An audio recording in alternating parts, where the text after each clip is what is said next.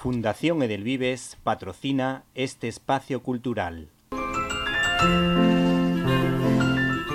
Peluches, Jesucito de mi vida. Los juguetes que tocan el corazón. El regalo que no se esperan, pero que nunca olvidarán. Nos puedes encontrar en www.jesucito.es. Hola amigos y oyentes, oyentes y amigos de Directo a las Estrellas, en esta ocasión desde el canal de Vox Cine Libertad. Por cierto, se aceptan donaciones y suscripciones para el mantenimiento de este podcast y de este programa. Te recomendamos Noche de Paz. Noche de Paz empieza tal que así. Las celebraciones navideñas suelen estar llenas de ruido. Sería bueno que dejáramos espacio al silencio para escuchar la voz del amor.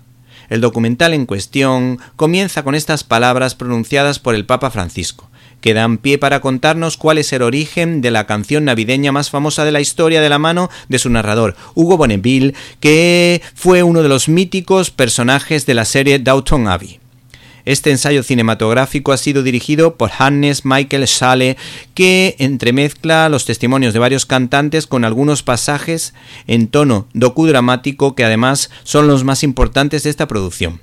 En él nos encontramos con testimonios para creyentes y no creyentes con mayor exponente, para todos los gustos, pues mientras escuchamos las distintas versiones del villancico eh, de diversas partes del mundo, pues nos podemos encontrar testimonios de personas que admiran el villancico por su belleza desde un punto de vista meramente cultural pero necesario, o por ejemplo otros cantantes como uno italiano que de alguna manera dice que este villancico favorece el diálogo interreligioso, al igual que una cantante musulmana por lo que se entiende que traspasa credos religiosos, donde no puede faltar la versión de Bing Crosby, que era una versión que por lo visto no tenía muchas esperanzas de salir adelante, pero aún así Bing Crosby quiso participar en este villancico y de hecho se convirtió también en uno de los cantantes más importantes de canciones navideñas, pues lo recordamos en dos películas de un grandísimo director, Leo Macari,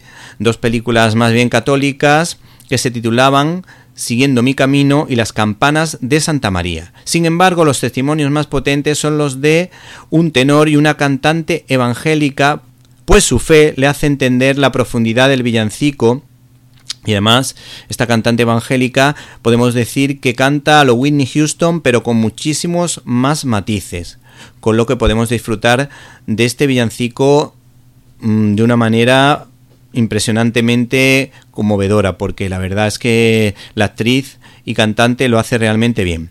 En un segundo visionado he podido disfrutar de las canciones interpretadas en diferentes idiomas. Todos son una delicia, como por ejemplo la versión coreana muy apreciada por las parejas de novios de ese país asiático.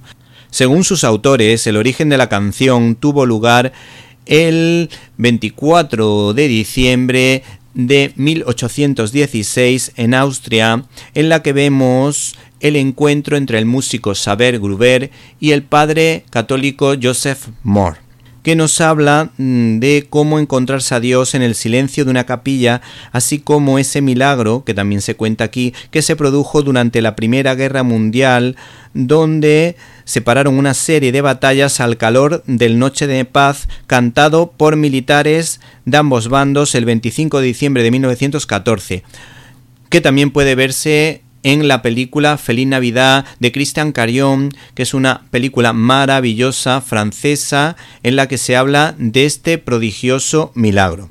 No se pierdan, por tanto, este trabajo cinematográfico que puede ayudar a reencontrarse con Dios a través de la belleza. Por ejemplo, escuchando a los niños cantores de Viena. Por cierto, este documental puede verse en su último pase el 26 de diciembre en multitud de cines españoles, así que no se pierdan esta película, este documental titulado Noche de Paz.